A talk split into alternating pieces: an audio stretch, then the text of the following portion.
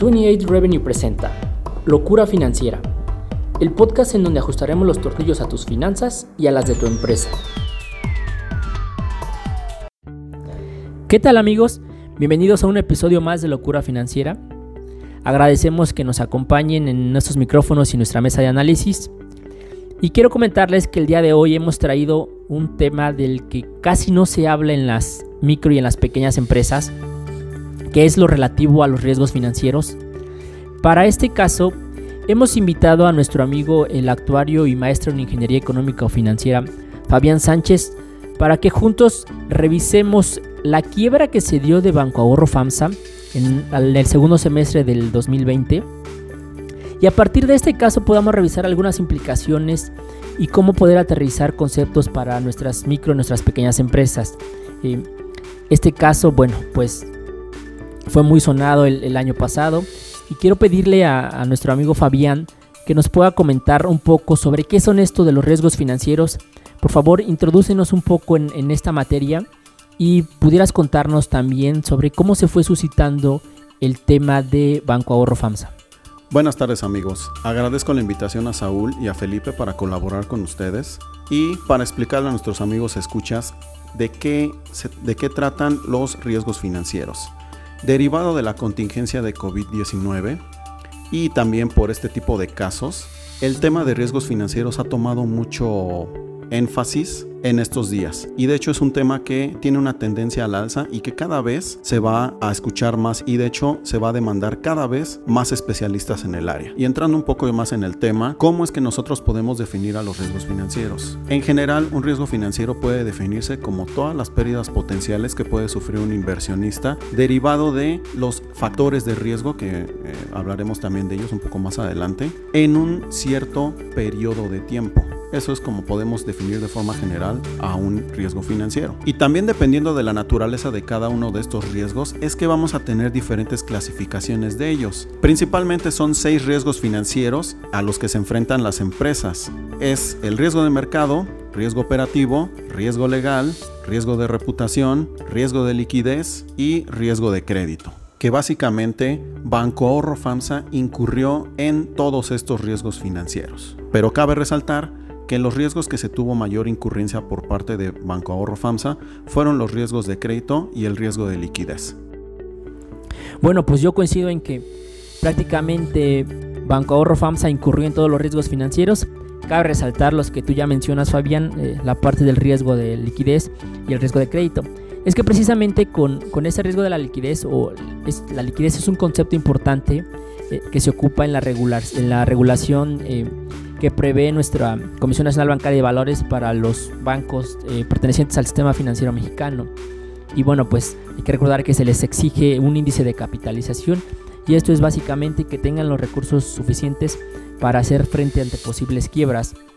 Y se divide o se calcula sobre el nivel de las carteras de crédito. Eh, en nuestro país, bueno, pues el mínimo requerido es, es un índice de capitalización del 10.5% y la encargada de hacer estas supervisiones pues es la Comisión Nacional Bancaria de Valores. Como mencionaba, pues ya desde 2018 se comenzaban a, hacer algunas alertas sobre los índices que presentaba Banco FAMSA y fue hasta este pasado 2020, eh, por ahí finales del mes de junio, principios del mes de julio, que se decreta eh, pues prácticamente en quiebra a Banco FAMSA. Pero bueno, por ahí hubo ¿Qué es lo que, qué es lo que llevó a, Banco Ahorro FAMSA a, llegar a, esta parte de la quiebra? Pues una de las principales causas, y que bien ya lo mencionó Juan Pablo Graf, el presidente de la Comisión Nacional Bancaria y de Valores, el año pasado se hablaba de que pues Banco FAMSA tenía financiamientos relacionados a personas eh, de Grupo FAMSA, es decir, empresas que estaban relacionadas de alguna manera al grupo y estos eran unos créditos. Sin embargo, en lugar de registrarse como parte de esa cartera de crédito, bueno, pues el, banco lo que hacía era registrar estos créditos en, la cuenta de, en cuentas por cobrar.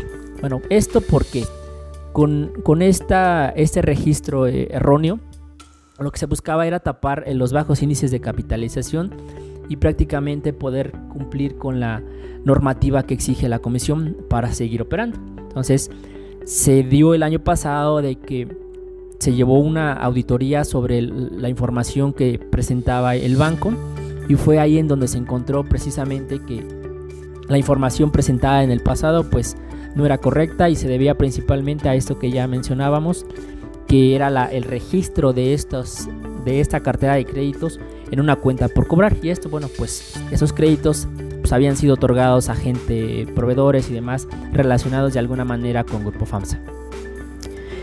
Y pues una vez que se decreta ya esta quiebra, entra el Instituto de Protección para el Ahorro Bancario para hacerle frente a las obligaciones que ya tenía el, banco, es decir, el instituto, el IPAP, eh, es la institución encargada de proteger los ahorros de los, cuentavientes, que son los principales afectados por esta mala gestión de riesgos y estos malos registros contables que hizo eh, Banco Ahorro FAMSA.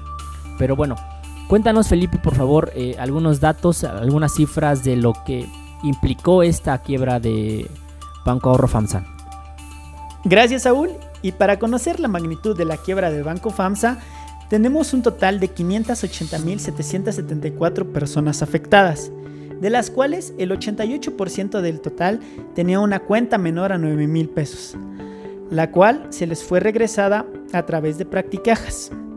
El 12% restante rebasaban los 9 mil pesos, los cuales se regresaron a través de cheques nominativos. Haciendo mención también que el 0.4% rebasaba el monto máximo de protección que ofrece el IPAD por 400.000 UDIs, un equivalente a 2.5 millones de pesos. La suma que el IPAD regresará a los cuentavientes será un total de 24.300 millones de pesos.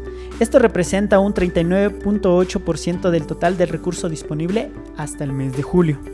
Gracias Felipe, la verdad es que son eh, cifras bien interesantes y qué lástima por ese 0.4% de las personas que se vieron afectadas, eh, puesto que tenían eh, más de 2.5 millones de pesos en, cuentas de ahorro o de inversión. Esto es el aproximado a los 400 mil eh, UDIs por las que te protege el IPAP. también es importante comentarles que pues este límite de protección que tiene el IPAP es uno de los más altos a nivel mundial y permite cubrir totalmente más del 99% de las cuentas bancarias que hay en nuestro país. Y bien, me gustaría que los siguientes minutos eh, pudiéramos platicar aquí con Fabián eh, sobre el análisis de riesgos, pero a nivel de las pequeñas y medianas empresas.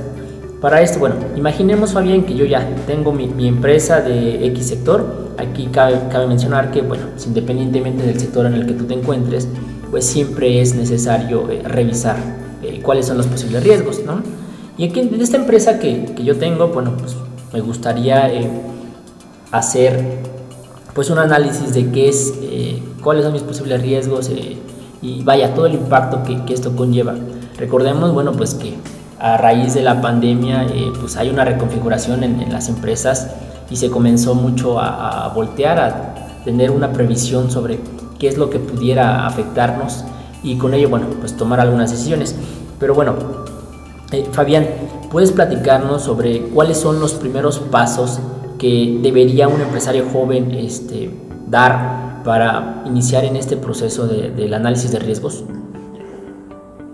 Bien, Saúl, los primeros pasos que se deben de dar para iniciar una gestión de riesgos es que debemos nosotros identificar esos riesgos. ¿Qué quiere decir? Para que un riesgo nos preocupe debe de existir. Y también debemos de medir este riesgo. Debe de haber alguna forma de poder cuantificarlo. Te doy un ejemplo. Es muy bien sabido que todos nosotros podemos contraer cáncer de pulmón. Bueno, yo ya identifiqué ese riesgo. Ahora el siguiente paso sería cuantificar ese riesgo, es decir, cuánto me va a costar el tratamiento, cuánto tiempo voy a tardar en terminarlo y sobre todo determinar la probabilidad de poder recuperarme de ese cáncer o también desafortunadamente calcular la probabilidad de que esto me lleve a la muerte. Bien, eh, Ahorita mencionaste un, concepto bien interesante, Fabián, que es el de gestión de riesgos. Entonces, lo que me lleva a pensar que eh, realmente esta parte de revisar cuáles son los posibles riesgos, pues eh, involucra un proceso. Cuéntanos, cuéntanos Fabián, este, sobre este proceso de gestión de riesgos. Básicamente, el proceso de gestionar los riesgos, Saúl, consiste en cuatro pasos. Los dos primeros ya los había mencionado, que es identificar dichos riesgos para posteriormente poder medirlos o cuantificarlos. El tercer paso es poder controlarlos. ¿A qué me refiero con esto? A que nosotros podamos mejorar nuestra exposición ante el riesgo. Y el último paso sería poder monitorear esos riesgos. Este paso cierra todo el proceso, es decir, aquí nosotros podemos identificar nuevos riesgos, podemos establecer nuevos límites de tolerancia a ellos e incluso podemos eliminar algunos riesgos que nosotros ya pudimos solventar.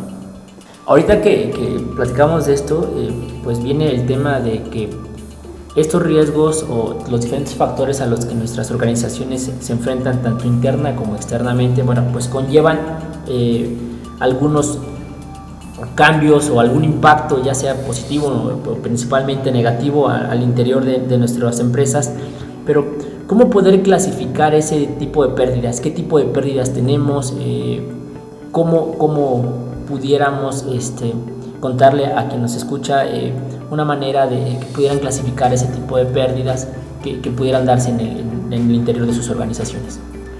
Esa es una muy buena pregunta, Saúl. De hecho, nuestros amigos, escuchas, deben de estar conscientes de cuando emprenden un negocio, no siempre va a haber ganancias. Por lo regular nosotros los negocios presentan pérdidas, pero esas pérdidas las podemos clasificar en diferentes. Las primeras son las pérdidas esperadas. ¿A qué me refiero? Vaya, son esas pérdidas que no comprometen nuestro proyecto, no comprometen a la empresa. Son pérdidas que siempre van a estar ahí, seguidas de las pérdidas no esperadas. Estas sí ya comprometen bastante el proyecto, la empresa o la inversión. Y por último tenemos las pérdidas catastróficas aún. Es decir, aquí las vas mencionando, yo creo que eh, por lo que percibo de las de menor a las de mayor impacto. Y mencionabas algo muy importante, que es que siempre que uno emprende eh, cualquier proyecto, bueno, pues hay la posibilidad de alguna pérdida, ¿no? Ya sea, eh, principalmente son de, en, materia, en materia económica. Entonces, estas pérdidas que bien mencionas, Fabián, pues nos van a ayudar a tener ahí una dimensión de pues hasta cuánto podría cuánto podría perder y pues en echarle por ahí el lápiz bueno pues nos permitiría eh, tener mejores decisiones.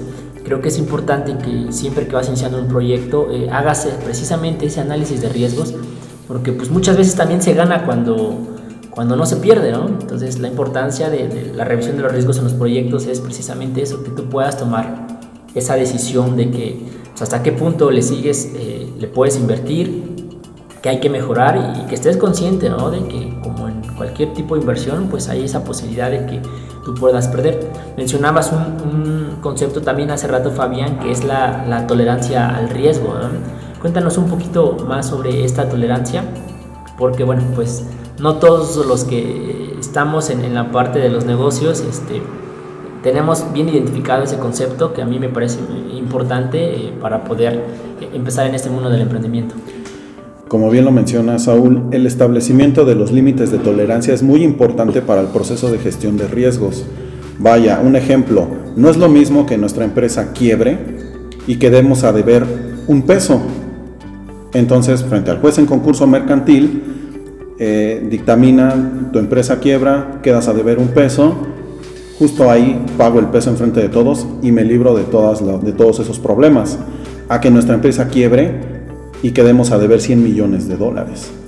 Por otro lado, eh, está esto que también platicabas, que es lo de las, las pérdidas y como mencionas ahorita, ¿no? pues se puede llegar a un proceso inclusive hasta de, de concurso mercantil, que lo marca por ahí la, la, Ley General de Sociedades Mercantiles, cuando uno constituye una empresa, este, bueno, pues está, está este, expuesto a que pues, no pudiera progresar y, caer en estos supuestos. Eh, pero esta parte, de, esa parte de la exposición que tenemos cuando emprendemos, bueno, pues cuando tú estás ya en este proceso de, iniciar tu empresa o ya en la etapa en la que estás haciéndola crecer, pues una de las cosas que te quita el sueño, un riesgo al que siempre estás expuesto es el, tema del flujo de efectivo, ¿no? Ese manejo de caja, poder llegar al, fin de mes, eh, cumplir con los costos fijos, este, por supuesto, pues la idea es que podamos generar valor para nuestra organización, para quien colabora con nosotros de manera directa o indirectamente, quien incluso ha invertido en, tu proyecto. Eh, pero este, este concepto este, que te platicaba del flujo de efectivo, pues tiene que ver con la parte del riesgo de, liquidez, por ejemplo, Fabián. Y hay otro concepto que es la parte de la solvencia, porque cuando tú estás eh, ya como empresario y estás buscando de qué manera financiar tu, tu empresa, este, bueno, pues esa parte de la liquidez eh, básicamente va a representar el capital de trabajo con el que tú puedas continuar operando y en algunas veces eh, se necesita financiarte, financiar ese capital, eh, pero para eso se requiere la solvencia, que muchas veces los bancos precisamente o, las instituciones que se dedican a esa parte de la intermediación crediticia eh, te solicitan. Pero pudieras platicarnos este, un poquito más, Fabián, sobre esta parte del riesgo de la liquidez y, la parte de la solvencia. Debemos hacer hincapié, Saúl, en que solvencia y liquidez son dos conceptos diferentes. Son parecidos pero muy diferentes. ¿A qué nos referimos con la solvencia? La solvencia son los recursos que dispone la empresa para poder hacer frente a pérdidas catastróficas o muy fuertes mientras que la liquidez hace referencia a todos los recursos que tiene la empresa para poder hacer frente a sus obligaciones, sobre todo en periodos cortos de tiempo. Te estoy hablando de 30 días, un mes cuando mucho. Esto es pues básicamente esa administración que uno tiene de los recursos eh, pues, líquidos eh, para poder hacer frente a nuestras operaciones. Y aquí Fabián, este, pues, yo te comentaba que este es porque es algo a lo que nos, enfrentamos a diario. Eh, ese de liquidez, el, manejo del flujo de efectivo, ¿no? ¿Qué pudiera ser o cuál pudiera ser, Fabián, una, una herramienta para que quienes nos escuchan, eh, principalmente estos empresarios jóvenes que están allá afuera en el día a día y que ya están iniciando en esta parte de revisar los riesgos de su empresa, ¿cuál sería una herramienta eh, muy básica para que pudieran ellos ya ir documentando este, riesgos como los que estamos mencionando, como, como lo es el tema del flujo de caja? Una primera herramienta que nosotros podemos aplicar en nuestros negocios y empresas es la denominada matriz de impacto probabilidad. ¿Qué es lo que vamos a poder obtener con esta matriz? Básicamente vamos a priorizar todos los riesgos que identificamos en nuestra institución. ¿Cómo lo vamos a lograr? Después de nosotros haber podido identificar todos estos riesgos, vamos a asignarles probabilidades de ocurrencia, Saúl pero también nosotros les vamos a poder asignar un impacto eh, que nos puede dar en la empresa. Esto me, suena un poco matemático. A ver, voy, a tratar de resumirlo aquí. Es, básicamente, ya tengo identificados mis, mis riesgos, cuáles son, dependiendo de las variables que me puedan afectar, cuáles son esos supuestos que, que estarían impactando en mi empresa, eh, qué tan probables son, qué tan probables son, eh, y por otro lado, bueno, pues cuál sería ese golpe que me estarían dando, ¿no? Así estoy en lo, correcto, Fabián. Efectivamente, em, como tú mencionas, tiene un poco de teoría, pero vaya, es algo que todos podemos aplicar. Todos tenemos ideas de cómo manejar una escala. Otro de los nombres con el que se conoce esta matriz es el famoso mapa de calor o semáforo de riesgos.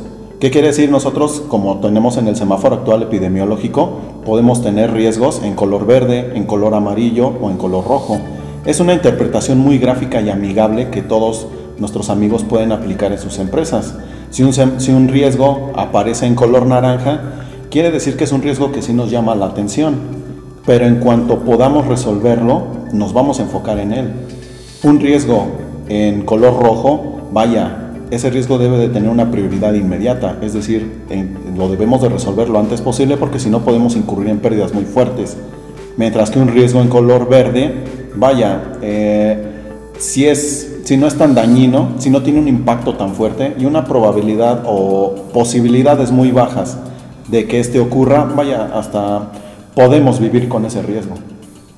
Ahorita que escuché eso de las posibilidades bajas, Fabián, bueno, este, se me a la mente de esas cosas como la propia pandemia en el 2017, los sismos que se estuvieron dando, ¿no? Y que pues es, bien sabido que los, los eventos con menor probabilidad de ocurrencia llegan a ser los que tienen más, más impacto en nuestras organizaciones. Eh, les llaman por ahí los cisnes negros, ¿no? Estos que casi no se dan, pero bueno, pues cuando ocurren eh, usualmente suelen sacudir no solamente a las empresas, ¿no? en general a la sociedad. Eh, bueno, y yo quisiera ir ya concluyendo eh, la charla del día de hoy. Y es que resaltar la importancia de ya ir identificando y darle seguimiento a los riesgos que impactan tu empresa, bueno, pues te va a permitir tomar esas decisiones. ¿Qué decisiones pudieran tomar? Bueno, pues implementar mecanismos correctivos en algunas partes, eh, controles, eh, temas más de seguridad, para poder inclusive hasta prevenir eh, uno de los asuntos que confieren mucho al tema de lo laboral, que es bueno, esta relación entre empresa y trabajador que se da con algún posible riesgo, por ejemplo, de malversación de activos, que es muy común en nuestras organizaciones. Otras eh, acciones de las que se pueden tomar, pues es el tema de eh, contratar algún tipo de seguro, eh, ya si nos vamos con empresas un poco más especializadas que se ven afectadas por, por cambios en variables económicas, pues contratar algún tipo de cobertura, pagar las primas correspondientes y bueno, pues la idea de esto es de que ya lo tengamos en el radar y que podamos ir tomando las decisiones adecuadas. Y bueno, pues quisiéramos agradecerte Fabián que hayas ponido a compartir con nosotros. Eh, la verdad que no es un tema del que pudiéramos cerrarlo eh, por completo en un podcast. Hay bastantes este, asuntos que derivan de él mismo. Pero bueno, en una primera parte lo que buscamos es ya ir concientizando e ir este, haciendo mención de que, bueno, pues si no eh, nos subimos a esta reconfiguración de las empresas, sobre todo en las pequeñas y medianas empresas, que hoy tuvimos la fortuna de, sobrevivir, porque realmente la, pandemia fue muy severa, entonces este, hay que ir en, ese sentido con la reconfiguración e, e, ir aportando el mayor conocimiento a nuestras organizaciones. Te agradecemos mucho y bueno, pues con esto concluimos un episodio más de, de Locura Financiera. Si quisiera cerrar con algo, Fabián. Bueno, reiterar mi agradecimiento, Saúl, por la invitación, a ti y a Felipe, para eh, reiterar el agradecimiento, Saúl, que me hicieron, que me extendieron tú y Felipe para colaborar con ustedes en este podcast.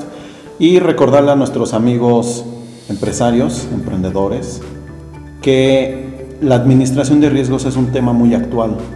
Tal vez hace unos años no lo tenían muy presente, pero derivado de esta pandemia y derivado de este tipo de casos, de quiebras de empresas, bancos, fraudes, es un tema que cada vez va a tomar más importancia y me atrevo a decir, 5 o 10 años, las empresas van a empezar a abrir o a contratar gente especialista en riesgos para poder gestionarlos y así poder mejorar sus finanzas y poder salir adelante.